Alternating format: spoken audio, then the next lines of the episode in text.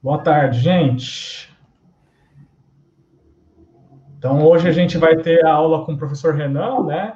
A aula ao vivo de anti-inflamatório. Né? Na verdade, a gente fez uma enquete lá no, no Instagram e no Telegram e foi parelho, né? Sim, anti-inflamatório e, e, anestésicos. Então, talvez numa próxima eu combino com o professor Renan a gente falar de anestésico. Né? E então, mas hoje o, o tema que foi vencedor foi anti-inflamatório. É, foram vocês que escolheram no, no, no, no, Instagram e no Telegram. Então, hoje a gente vai ter aula de anti-inflamatório. É, eu queria agradecer ao professor Renan, né, pela disposição de vir dar aula aqui ao vivo para vocês. A gente já falou que terça-feira é, é um dia sagrado da, da CD Concursos, sempre às 17 horas. É, um dia ou outro a gente acaba mudando o horário por conta de algum probleminha, mas normalmente já deixem no, no despertador do celular terça-feira às 17 horas como um, dia sagrado das nossas aulas aqui no YouTube. Né? Então, eu queria agradecer de novo professor Renan um, dar um salve para todo mundo aí, muita gente aqui, não vou conseguir falar todo mundo, mas muito bem-vindo, gente.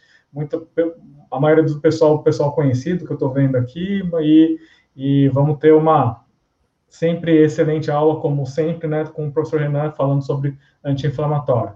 Então, eu vou ficar aqui é, oculto, qualquer coisa, se tiver alguma pergunta, eu interrompo, Renan, tá? Aí eu te aviso sobre alguma pergunta, caso tenha pergunta aqui no chat, tá? Então, brigadão de novo, Renan.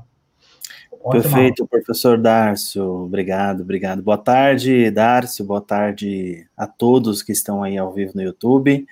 Uh, agradeço o convite novamente do professor Dárcio, claro que é um prazer estar aqui com vocês, para falar de um assunto extremamente interessante. Eu, eu sou um pouco suspeito para falar sobre isso, mas é culpado, confesso. Agora, é, quando a gente fala de anti-inflamatórios, só falar de anti-inflamatórios não é suficiente.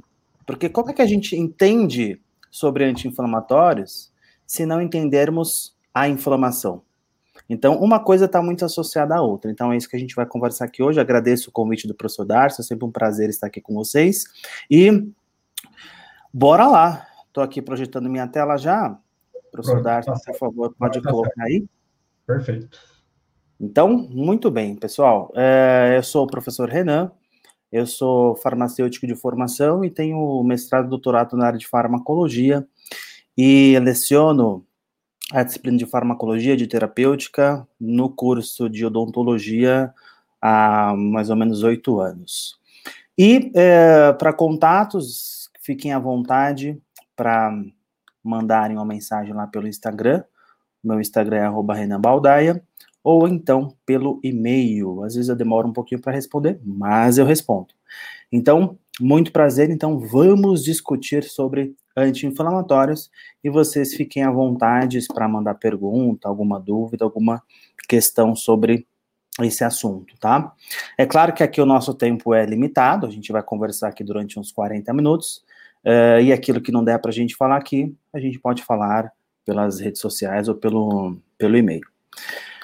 Muito bem. Uh, os anti-inflamatórios, eles são classificados em dois grandes grupos. Dois grandes grupos de medicamentos. São chamados anti-inflamatórios não esteroidais, anti-inflamatórios não esteroidais, também chamados de anti-inflamatórios não esteroides e ainda conhecidos como anti-inflamatórios não hormonais, ou simplesmente a sigla AINES, anti-inflamatórios não esteroides.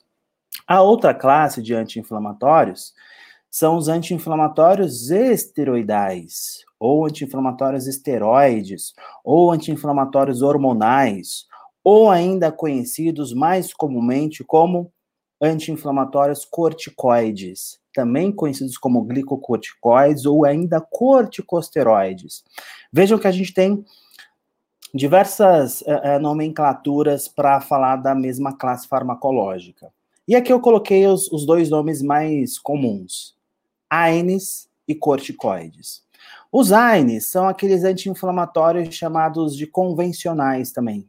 Os anti-inflamatórios não esteroidais, os AINES, são, por exemplo, a nimesulida, o diclofenaco, que são anti-inflamatórios amplamente utilizados na odontologia. Já os anti-inflamatórios corticoides são menos utilizados. E entre os corticoides, tem dois que são muito mais comuns na odontologia, e a gente vai abordar isso ao longo dessa nossa conversa. Então, AINES como diclofenaco, ibuprofeno, cetrolaco, misolida, é, celecoxib, etc. E corticoides, como, por exemplo, dexametasona, betametasona, triancinolona, prednisona, prednisolona, hidrocortisona, entre outros.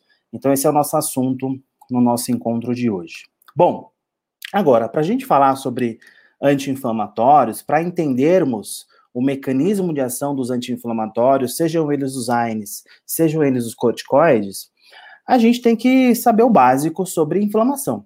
Tá? Então, a inflamação, primeiro ponto, definição de inflamação, definição clássica de inflamação. A inflamação é a resposta do nosso tecido frente a uma agressão com objetivo de é, neutralizar o agente agressor e retornar ao homeostase. Definição clássica de processo inflamatório.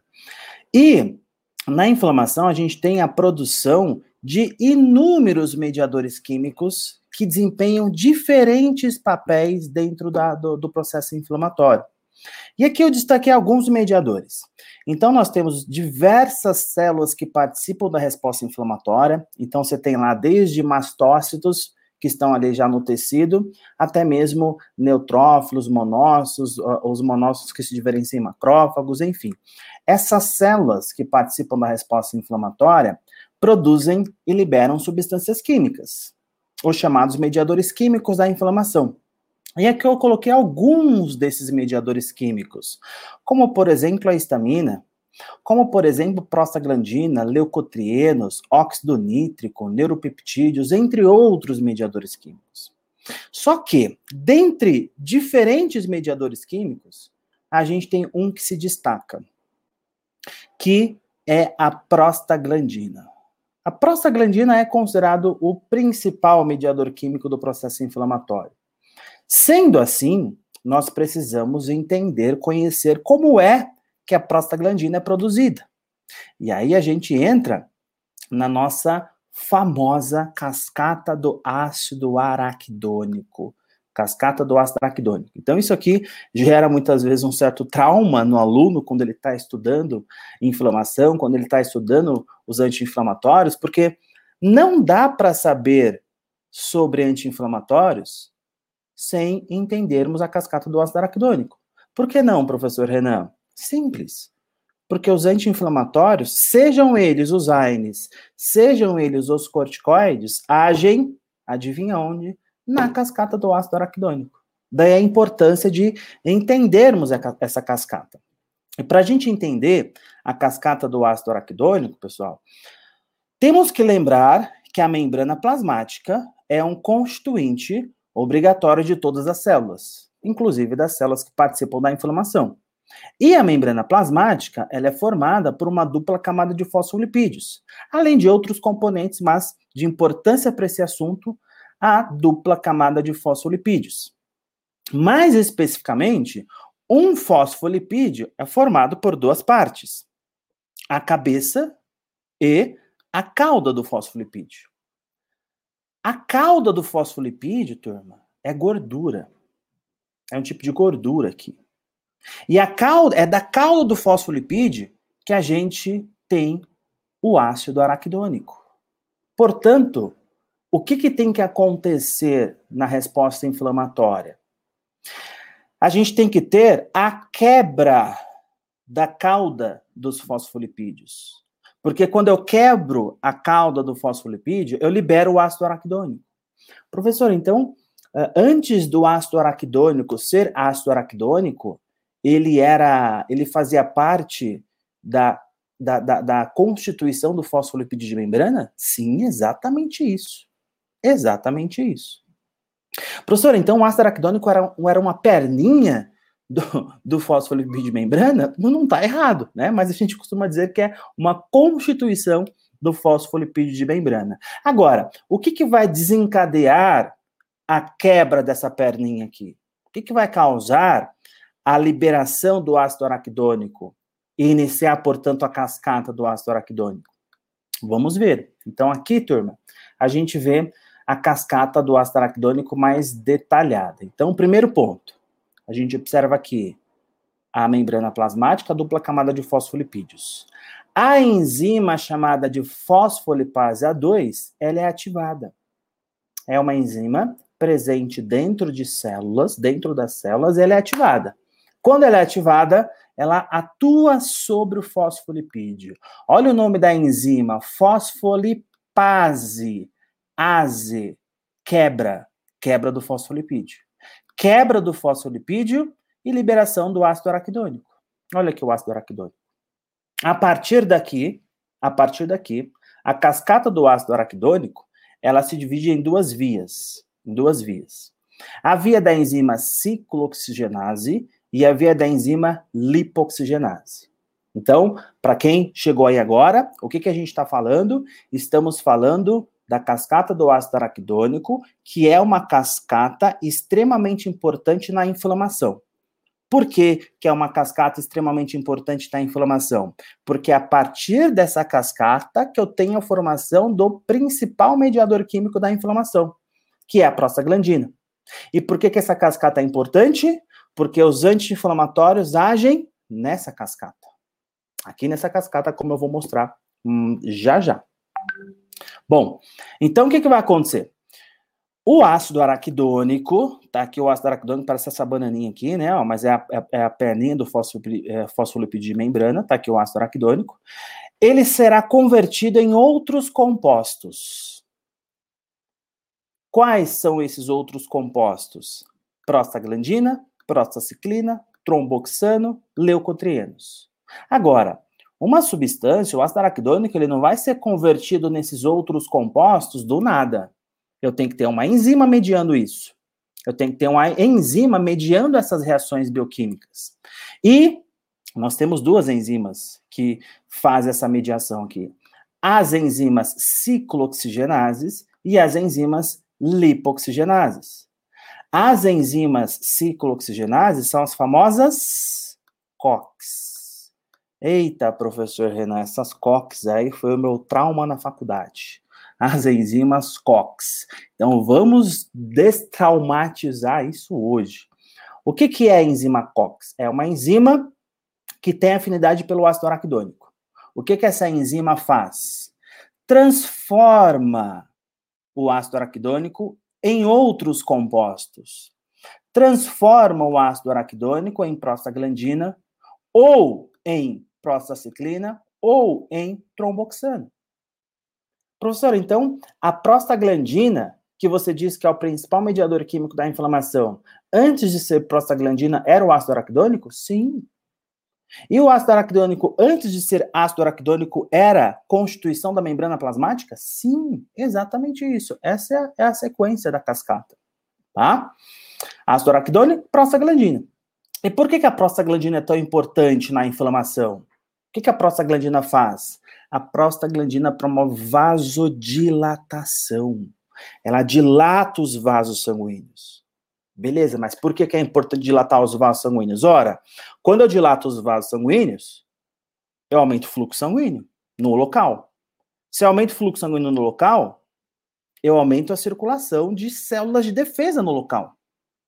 Portanto, esse aumento do fluxo sanguíneo vai garantir que chegue mais células de defesa mais leucócitos, neutrófilos, monócitos e macrófagos para o local. Olha como essa prostaglandina é importante. Ela faz a vasodilatação, aumenta o fluxo sanguíneo, consequentemente aumentando o fluxo sanguíneo, aumentando a chegada de células de defesa. E aí eu vou ter mais células de defesa, vou ter mais mediador químico, vou ter mais células de defesa, então eu vou estar só aumentando um processo inflamatório. A prostaciclina também tem um papel importante. Eu vou falar mais sobre isso, se a gente tiver tempo. E tromboxano também tem um papel importante. Tromboxano está mais relacionado à ação nas plaquetas. Eu falo mais sobre ele já já. Já na outra via da cascata, a via da enzima lipoxigenase, Aí eu tenho a formação de um outro composto, de um outro mediador químico, que é chamado de leucotrieno, ou leucotrienos, que a gente tem vários tipos. Ou seja, o que, que a enzima lipoxigenase faz? Converte o ácido araquidônico em leucotrienos. Converte o ácido araquidônico em leucotrienos. Tá, e o que, que os leucotrienos fazem, professor? Quimiotaxia local. Ou seja, atrai mais leucócitos para a região, intensificando a inflamação. Além disso, sistemicamente, os leucotrienos promovem broncoconstrição. Muito bem, essa é a cascata do ácido araquidônico. Ô, Renan, tem uma pergunta aqui do. Deixa eu ver, do Guilherme. Diga, pode falar. Fosfolipase A2 surge de onde? Fosfolipase A2 é uma enzima já produzida que fica dentro da célula, ali próximo da membrana. Tá? E aí ela é ativada em situações patológicas, como na inflamação, mas ela também é ativada é, em situações fisiológicas. A fosfolipase A2, ela tem participação na cascata de sinalização intracelular de segundos mensageiros. É claro que a gente não vai entrar nesses, nessas especificidades, mas a fosfolipase A2 ela participa desse processo de sinalização intracelular de segundos mensageiros, tá? Então ela está lá, ela é ativada tanto pela lesão tecidual, como por exemplo numa cirurgia odontológica, mas ela também é ativada em processos fisiológicos, também em processos fisiológicos. É uma okay? está tá localizada intracelularmente, né? Isso. Bacana. Obrigado, Renan. Por nada. Então, beleza. E agora? Onde os anti-inflamatórios agem? Onde eles atuam? Então, vamos lá. Falei para vocês que a gente tem duas classes: os corticoides e os AINES. Opa, peraí. Os corticoides e os AINES. Os AINES, os anti-inflamatórios não esteroidais, inibem as enzimas ciclooxigenases. Inibem a enzima COX, as enzimas COX. Já os corticoides inibem a fosfolipase A2. Mas vejam, que eu coloco uma observação, ó. Essa inibição ela é indireta. Indireta. O corticoide, ele não vem aqui na fosfolipase A2 e inibe a fosfolipase A2. O corticoide, na verdade, ele, vai, ele, ele tem ação no núcleo. Ele estimula a expressão gênica ele leva a formação de RNA mensageiro, o RNA mensageiro sai do, do núcleo, vai para o ribossomo produzir uma proteína, e essa proteína inibe a fosfolipase A2. Portanto, é uma inibição indireta. Já os AINES inibem diretamente as enzimas ciclooxigenases. Ou seja, turma, o que, que corticoide faz? Deixa eu aumentar aqui o, a minha caneta. O que, que o corticoide faz? Ao bloquear indiretamente a fosfolipase A2, ele bloqueia toda a cascata do ácido araquidônico. Ele não deixa nem formar o ácido araquidônico, para falar a verdade. Se eu não formo o ácido araquidônico, indiretamente eu estou inibindo as duas vias, a, a, via da enzima COX e a via da enzima lipoxigenase. Por isso que os corticoides são anti-inflamatórios mais potentes, eles são mais fortes, porque eles cortam logo no início da cascata. Não deixa nem formar o ácido araquidônico. E claro, do ponto de vista uh, uh, anti-inflamatório, você vai ter uma resposta bastante significativa, resposta anti-inflamatória. Só que, quando é necessário o uso uh, contínuo de corticoides, de medicamentos corticoides, essa, esse mecanismo de ação vai cobrar um preço. Tanto é que os corticoides, cronicamente, estão associados a uma série de reações adversas. Um monte de reações adversas tá? Já os AINES, eles não bloqueiam toda a cascata do ácido araquidônico. Os AINES bloqueiam a, a via da enzima ciclooxigenase. Professor, então os, os AINES não vão bloquear a enzima lipoxigenase? Leucotrienos vão continuar sendo produzidos? Sim. Claro que se você reduzir prostaglandina, você vai reduzir a vasodilatação, E indiretamente você acaba reduzindo essa via. Mas assim, o AINE não vem aqui inibir a enzima lipoxigenase. O AINE vem aqui, ó, inibir a enzima ciclooxigenase. Tá? Por isso que os AINES são menos potentes do que os corticoides em relação ao efeito anti-inflamatório. Bom, agora, essas enzimas aqui, ó, as enzimas ciclooxigenases, elas são divididas em vários tipos, vários tipos. E aí que o negócio complica. Aí que o negócio fica um pouco complicado, porque essas enzimas ciclooxigenases, elas estão localizadas em diferentes tecidos, desempenhando diferentes funções. E nós dividimos as enzimas ciclooxigenases em três tipos: COX-1, COX-2 e COX-3. Ciclooxigenase 1, ciclooxigenase 2, ciclooxigenase 3. A COX-1 é uma enzima chamada de constitutiva. Por que, que ela é chamada de constitutiva? Porque ela faz parte da constituição do tecido.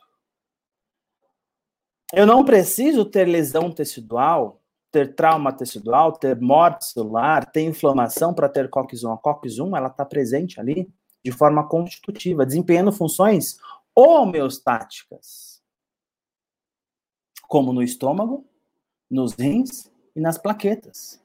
Lá no estômago, a COX-1 produz prostaglandina, e a prostaglandina no estômago é boa.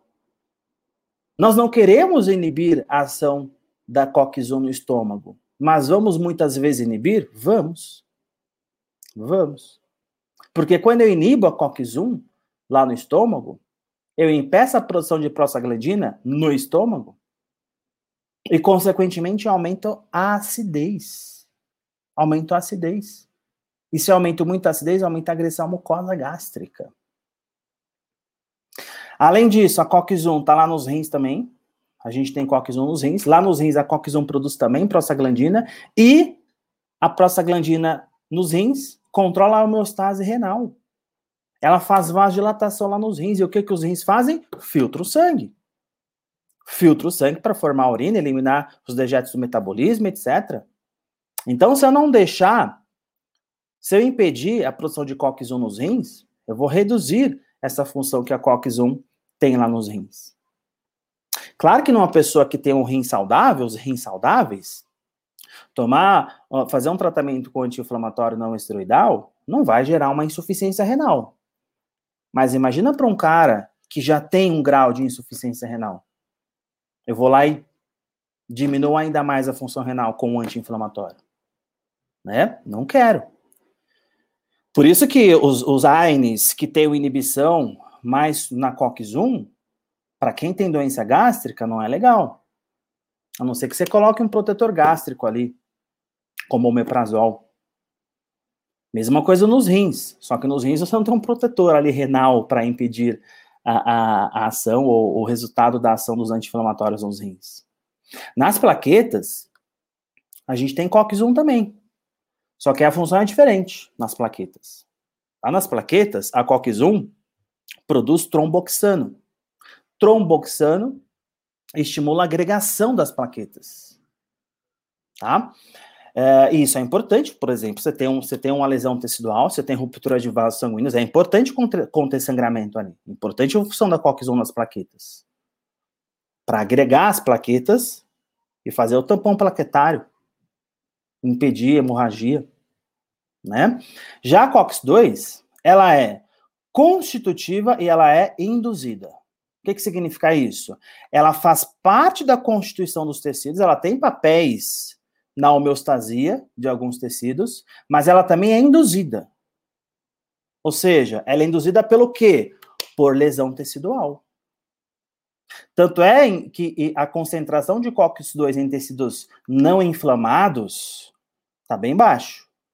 Quando o tecido está inflamado, a quantidade de COX-2 aumenta em até 80 vezes mostrando a relação estreita de COX-2 e inflamação.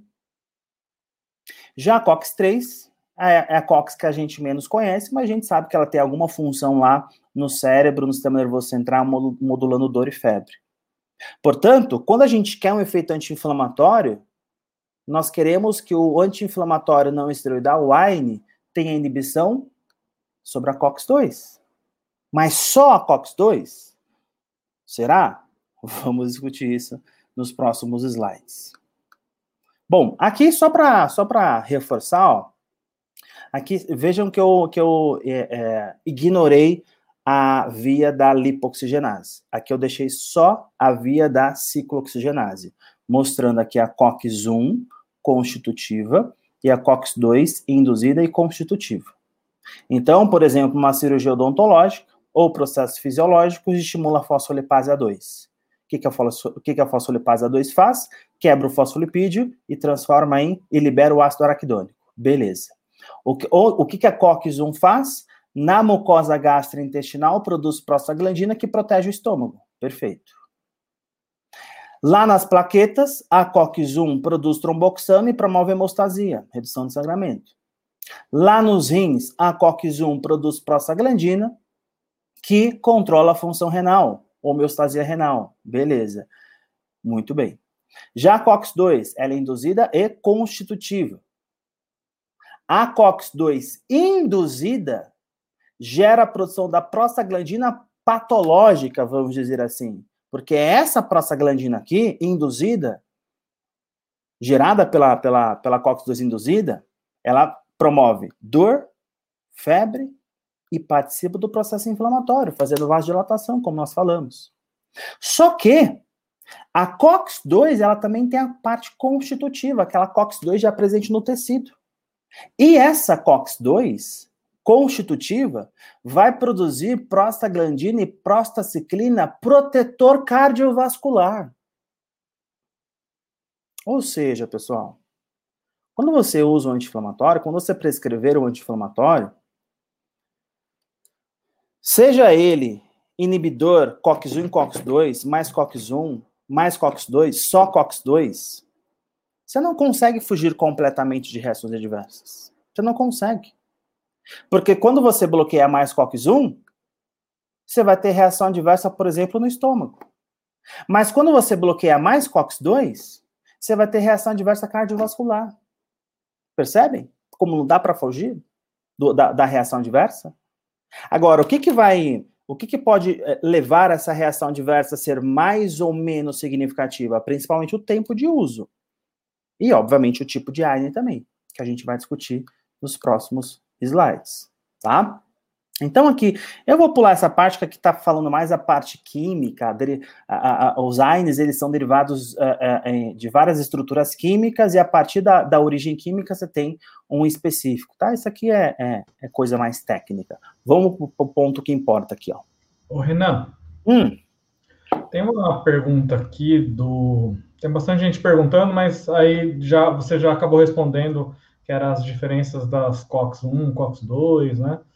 Eu já, já sabia mais ou menos o que você ia falar, então eu já até falei para eles aguardarem um pouquinho. Tem uma uhum. pergunta do Everton falando sobre corticoide. Acho que você uhum. não sei se vai abordar depois, mas está perguntando se existe relação entre o uso de corticoides e ganho de peso ou é apenas mito? Qual o mecanismo envolvido? Existe sim, existe sim.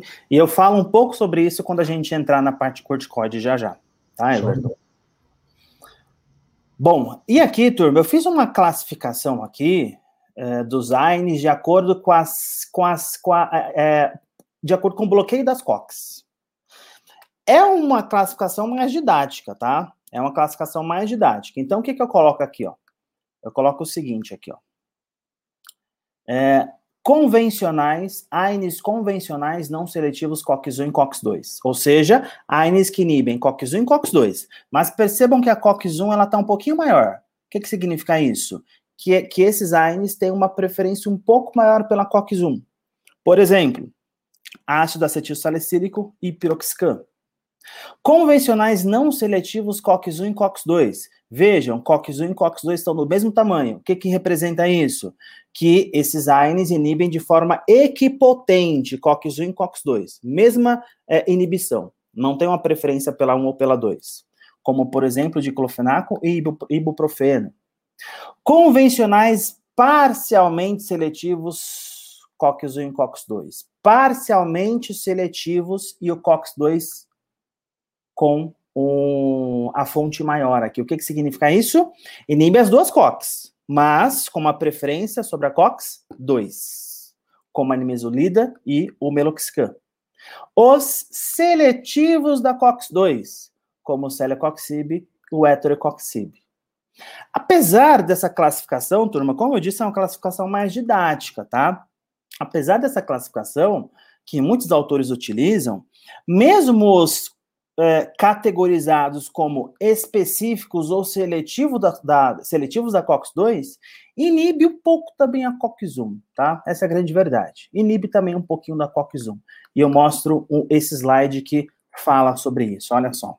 Então, esse, esse slide aqui, ó, do Goodman Gilman, essa imagem, ela mostra o seguinte, ó. É, deixa eu mudar aqui a cor. Esse gráfico mostra aqui os, os fármacos AINES, vários AINES aqui. Os AINES que estão mais desse lado aqui, ó, inibem mais a COX-1. Os AINES que estão mais desse lado inibem mais a COX-2.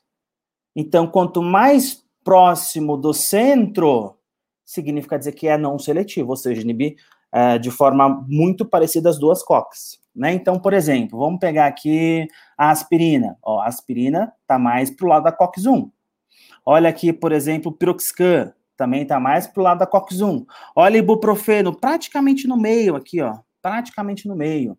Aí aqui, ó, um pouco mais para a direita, diclofenaco, mas tem autores que consideram que o diclofenaco estaria mais no meio. E aí você vem os, os coxibs, ó, o celecoxib, o valdocoxib, o hofcoxib, o heterocoxib e o luminar coxib. Então, os coxibs, eles estão mais na extremidade aqui, inibindo mais a COX-2. Mas vejam, inibe também um pouquinho de COX-1. E aí, a gente tem alguma história aí dos coxibs. O primeiro coxib foi o Vioxx, desenvolvido lá no início da década de, dos, dos anos 2000. Numa outra oportunidade, eu conto essa história uh, para vocês. É uma história bastante importante. Quem já fez uh, a, as aulas aí no preparatório CD concurso já conhece essa história do, do Vioxx, dos coxibs, o porquê que os coxibs uh, têm, são medicamentos de, de uso controlado, porque o celecoxib e o heterocoxib, mesmo sendo AINES, estão presentes na portaria 344, que é a, a portaria que regula os medicamentos controlados. Uh, por quê? Eu conto essa história nas aulas que a gente faz pelo CD Concursos, ou numa outra oportunidade eu posso vir aqui contar para vocês, tá? Bom, nessa segunda parte, nessa segunda parte da aula, turma, a gente fala mais sobre os corticoides. Então, os corticoides, primeiro, a gente já sabe como é que eles agem na cascata do ácido araquidônico. Indiretamente, o corticoide inibe a fosfolipase A2. Indiretamente. Agora, os corticoides são fármacos derivados de um hormônio que nós produzimos. E esse hormônio que nós produzimos é o cortisol. O cortisol é um hormônio produzido pelas nossas glândulas suprarrenais, glândulas que ficam logo acima dos rins, por isso que chamam suprarrenais, mais especificamente pela região do córtex da glândula suprarrenal, a gente produz ali o cortisol. E quem que manda o córtex da glândula suprarrenal produzir cortisol? O sistema endócrino, o eixo hipotálamo hipófise.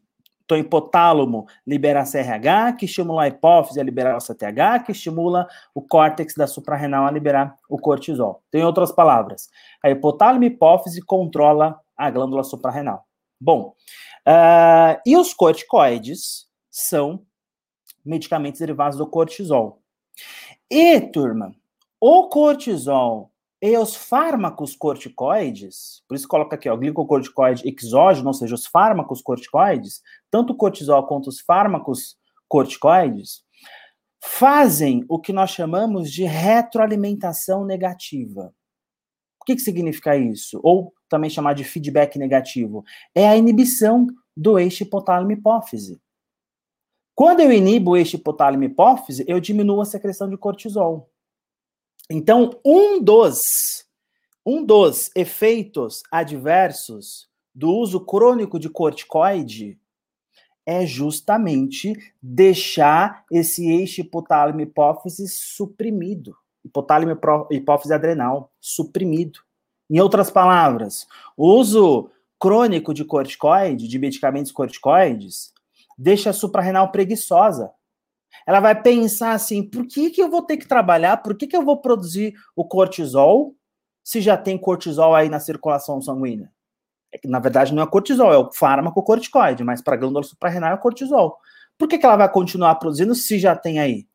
Então, você tem essa supressão do eixo hipotálamo hipófise adrenal, que pode refletir em outros sistemas endócrinos, como, por exemplo, o eixo hipotálamo hipófise tireoide. Ou seja, o uso crônico de corticoide pode desregular parte do sistema endócrino. A nossa sorte é que na odontologia, o corticoide costuma ser de, de, de dose única ou muito restrito. Dose única, uma única dose, não vai causar esse efeito aqui. Não vai suprimir o eixo, hipotálamo hipófise, não vai desregular o sistema endócrino. Essa é a grande vantagem do corticoide de uso odontológico. Uma única dose não vai causar esse monte de reação adversa que o corticoide a longo prazo pode causar. E aqui eu coloquei alguns dos principais corticoides, tendo como referência a hidrocortisona, que mimetiza o próprio cortisol. Eu coloco aqui a potência anti-inflamatória, 1, que é a referência ao cortisol.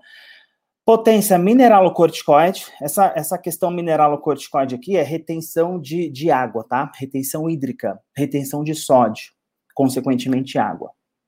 É, o, o tempo de ação, de 8 a 12 horas, e a categorização de acordo com o tempo de ação, né? Ação curta, ação intermediária e ação prolongada. Né? Então, a gente observa aqui que a prednisolona é quatro vezes mais potente que o cortisol, a triancinolona é cinco vezes mais potente que o cortisol, e a dexametasona e a betametasona são de 25 a 30 vezes mais potentes que o próprio cortisol, sem causar efeito mineralocorticoide. Olha só que interessante.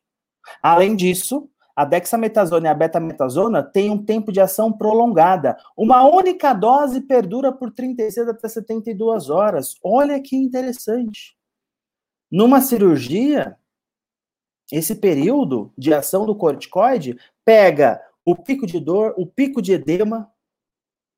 Portanto, é muito interessante dexametasona e betametasona de uso odontológico, tá? Uh, o corticoide, quando você tiver que usar no seu paciente, ou você mesmo usando o corticoide,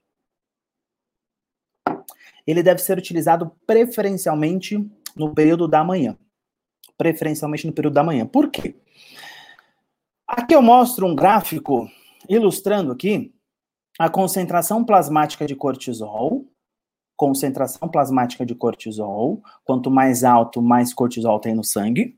Ao longo do tempo em horas, período de 24 horas. Então, aqui é o período que a gente está dormindo e aqui é o período que, que estamos acordados. Então, o que, que a gente observa? Que quando a gente está dormindo, os níveis de cortisol são mais baixos. E lá no começo, lá no final da madrugada, começo da manhã, começa a subir, começa a subir, começa a subir, por volta de 8, 9 horas da manhã tem um pico. Então, de manhã é que acontece o pico da concentração de cortisol plasmático. E ao longo do dia você tem aqui algumas variações e tudo mais, né? Então, quando a gente utiliza o, corti o corticoide, o fármaco corticoide pela manhã, a gente pega esse pico aqui, ó. A gente pega esse pico.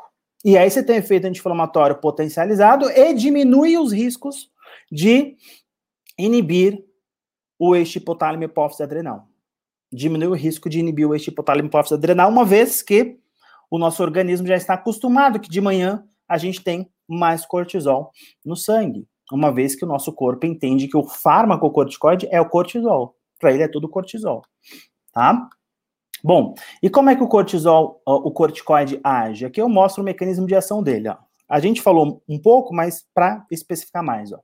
Eu tenho aqui, por exemplo, a célula inflamatória, a célula que participa da inflamação.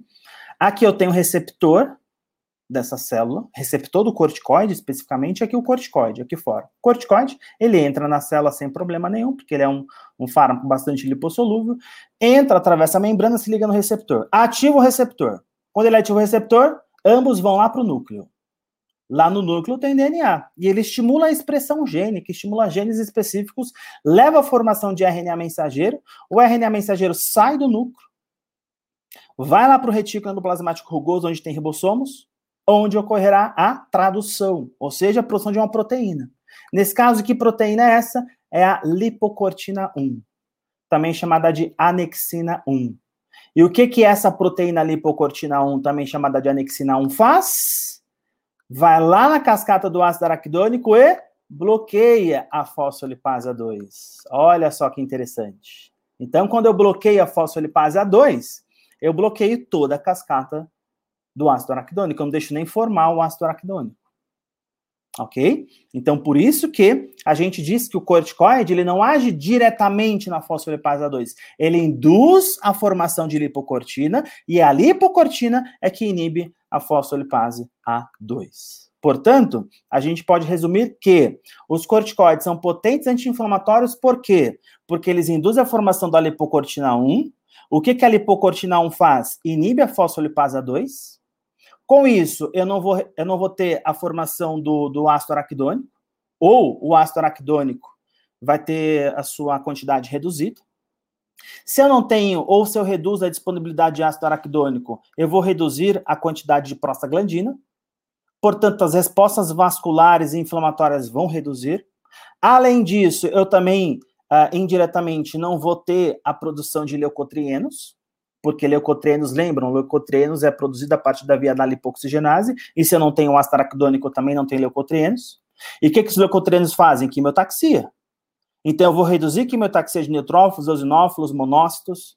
Eu vou reduzir também a permeabilidade vascular, coisas que os leucotrienos fazem. Os leucotrienos aumentam a, a, a permeabilidade entre uh, as células endoteliais, ali no, no, no capilar sanguíneo e eu reduzo a broncoconstrição. Então, eu consigo tudo isso aqui com os fármacos corticoides.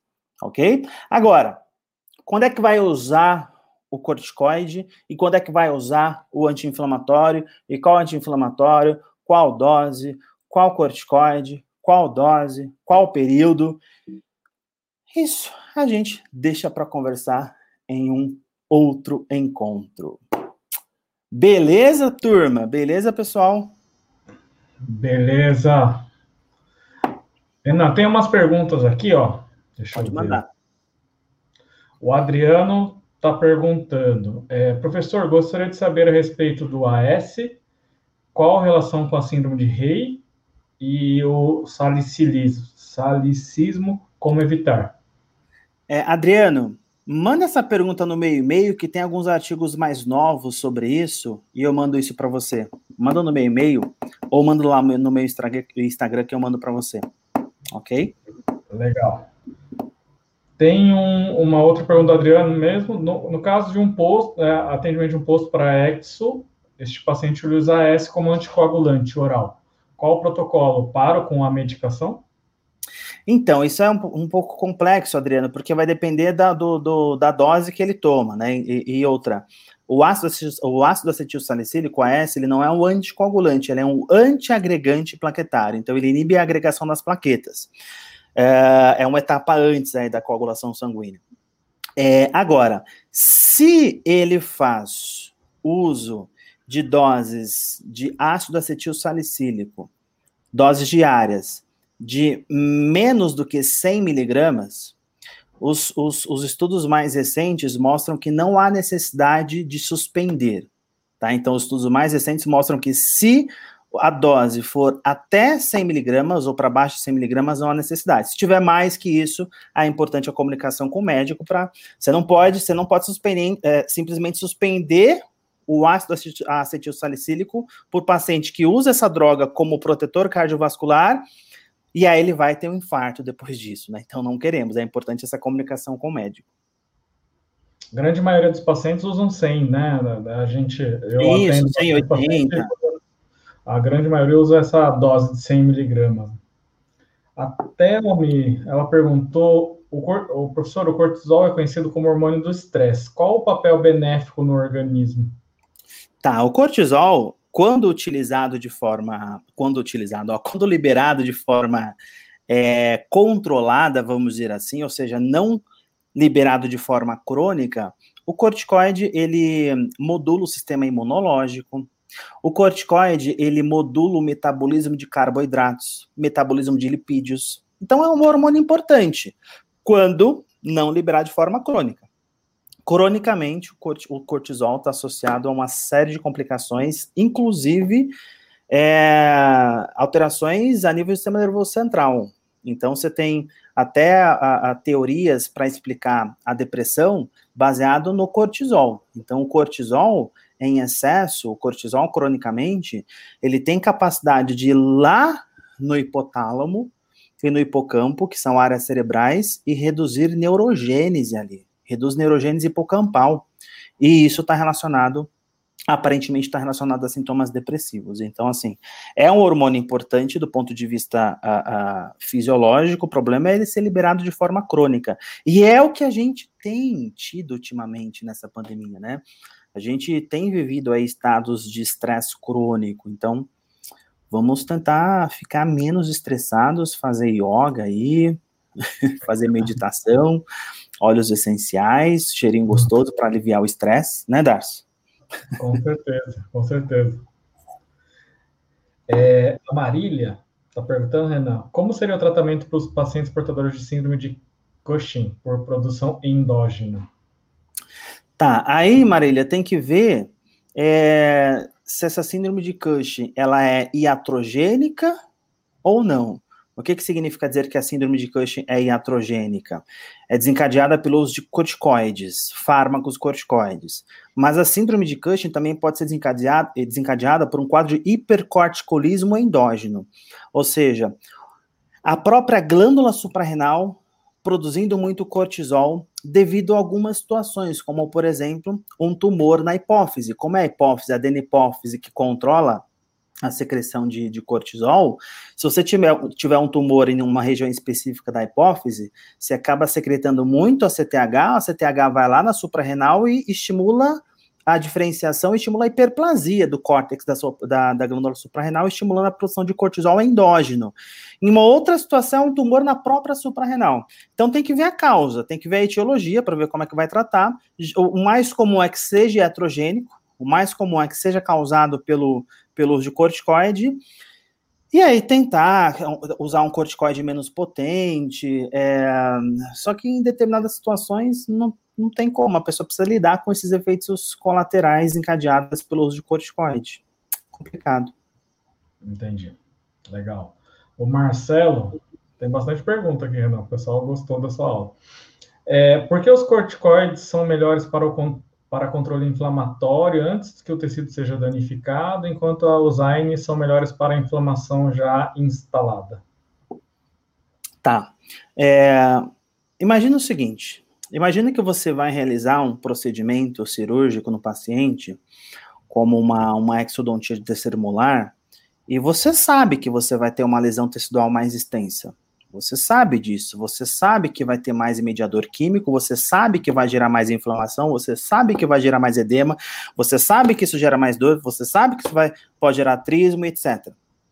Se você sabe tudo isso, o que, que é mais interessante de se pensar?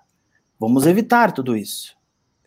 E para evitar tudo isso, o corticoide é mais é, é, é, é interessante porque o corticoide ele modula a expressão gênica, coisa que o AINE não faz o corticoide vai lá no núcleo, por isso que por isso você precisa de um tempo é, prévio para tomar. Se não adianta você tomar meia hora antes, esperar que o corticoide já vai, quando você fizer a cirurgia, vai estar tá lá atuando. Não, porque ele tem que entrar na célula, se ligar no receptor, receptor ir lá para o núcleo, núcleo e estimular a expressão gênica. Então, o AINE, ele age de forma é, é, mais pontual, ou seja, a, a, inflamação ela já tem que estar tá ali desencadeada. Por quê? Porque o AINE bloqueia a COX.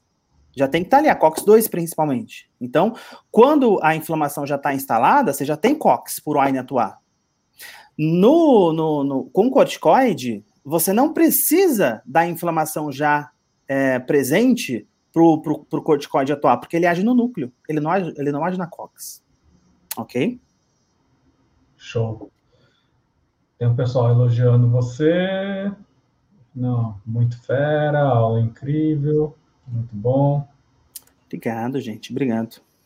Até a, a, a Valéria falou, beleza não tá, queria mais, show.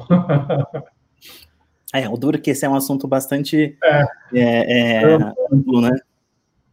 É, o Gustavo está perguntando por que os corticosteroides são seguros para gestantes se comparado aos AINES? Queria saber também qual regime preemptivo, é, preventivo, perioperatório mais apropriado para os AINs. Ixi, isso aí é um assunto que dá para falar numa aula toda, Gustavo. Mas sendo bem sintético, é, os AINs são mais seguros para gestantes quando usados de forma aguda, tá? De forma aguda. E na odontologia geralmente é de forma aguda. É, os, os corticoides, os corticoides. É, os AINs influenciam no final da gestação, é, podendo causar hipertensão pulmonar no feto, coisa que o corticoide não faz. Então, se você pensar o que, que é menos prejudicial para a gestante e para o feto, um, um AINE por três dias, cinco dias que seja, ou um corticoide numa dose única. É, é, é mais seguro o corticoide numa dose única numa dose única. Mas a longo prazo, o corticoide também se torna, se torna é, um pouco perigoso. Mas mesmo assim, os AINES são, são mais, principalmente no último trimestre de gestação. Show. Por poder causar hipertensão pulmonar. Aí, em relação a, a regime analgésico, pré-empitivo, perioperatório, gente deixa para conversar sobre isso num outro momento, que realmente é um assunto mais amplo. Amplo, né? O Henrique, o aluno lá da Uninove, nosso, o aluno seu da Uninove tá. Esse tá firme e forte, né, o Henrique? É, o Henrique tá, tá firme aí. Tava sabadão, tá hoje, show. O Felipe também, ele me Legal. tá elogiando. Nem precisa me elogiar, não, Felipe, porque ele falou mediação perfeita das dúvidas. Não, eu só tô aqui perguntando. Isso é simples, tá? Difícil é dar aula igual o, o, o Renan. Imagina. A Tatiana, Professor, por favor, qual paciente não pode usar, não pode usar AINES? Também daria uma aula só para falar é. de contraindicação, né? Mas assim, basicamente, de forma simples, para não ficar sem resposta, é, depende do AINE, tá? Então, por exemplo, se o paciente ele tem, ele tem doença gastrointestinal, ele tem risco de sangramento gastrointestinal, é importante evitar os AINES que tenham inibição significativa da COX-1. Então, se ele tem, se ele tem risco de sangramento gastrointestinal, tem que evitar AINES que tem inibição mais na COX-1.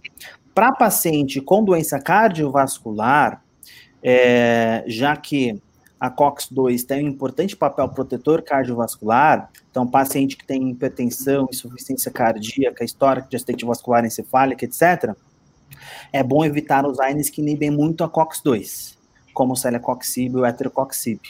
E para o paciente com insuficiência renal, por exemplo, foge do, de qualquer AINE. Foge de qualquer AINE, porque lá nos rins a gente tem tanta COX-1 quanto a COX-2 modulando função renal. E aí, nesse caso, o corticoide em dose única é mais é, seguro. Ah, o Ítalo está perguntando: grávida não pode AINE porque interrompe Isso, a placentina e para o parto é importante? Pode ibuprofeno com cuidado evitar no último trimestre? É isso mesmo, é isso mesmo, tá certinho. Uhum. O Gustavo tá falando, é, agradecendo. Valeu, Gustavo. Deixa eu ver, nossa, pulei aqui. Rodrigo, muito show a aula. Valeu. É, professor, há uma tendência em locais de cirurgia em usar gelo para inflamação? Pode ser utilizado, Glauber, mas não depende do grau de inflamação. Às vezes, uh, como a gente fala, a inflamação ela é uma reação importante do corpo. A gente não quer é, simplesmente bloquear a inflamação e acabou. A gente precisa regular, às vezes, o processo inflamatório. Então, por isso que é importante, muitas vezes, o não uso de anti-inflamatório, porque nós precisamos da inflamação para o reparo tecidual? A gente precisa. O que muitas vezes é que a inflamação é muito, muito exacerbada e você precisa remodular esse processo inflamatório, né? Bora para a última pergunta, tem mais alguma aí? Vamos, vamos. A última pergunta aqui, ó, Renan. Qual o melhor corticoide de uso para uso odontológico?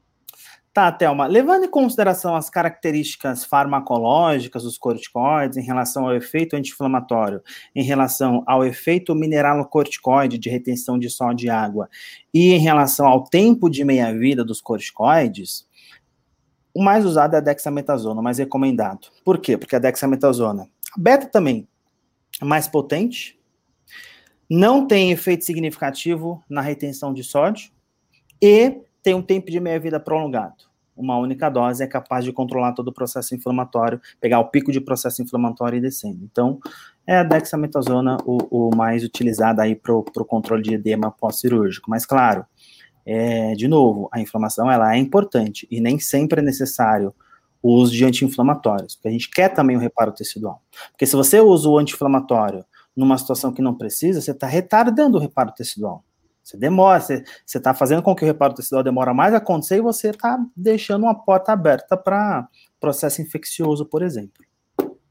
Não, show de bola. Tem mais perguntas Beleza? aqui, mas você tem, tem aula aí, Renan? É, entrar em aula. De novo, enormemente, a, a, a, aula sempre show, né? Só pelo no, número de perguntas e número de, de elogios, a gente sabe que a aula foi, foi show, que o pessoal se interessou muito. É um tema na verdade, todos os temas ligados à farmacologia, né? O professor Renan tem, tem cursos né, de interações medicamentosas. É, são anti-inflamatório, quantas aulas que são, né? São muitas, dá para dar em, sei lá, oito horas de aula, né? Uma aula completa, né? É, porque, então, por aqui... exemplo, a gente, aqui a gente falou de forma mais geral dos AINES, mas Imagina, o ideal é você pegar cada um dos AINES, porque assim, os AINES não são iguais. O, diclof o diclofenaco não é igual ao ibuprofeno, que não é igual a nimesulida, que não é igual ao cetrolaco, então você tem as particularidades de cada AINE, né? Então isso aí é um assunto que, que dá, é, é, é bem, é bem amplo mesmo.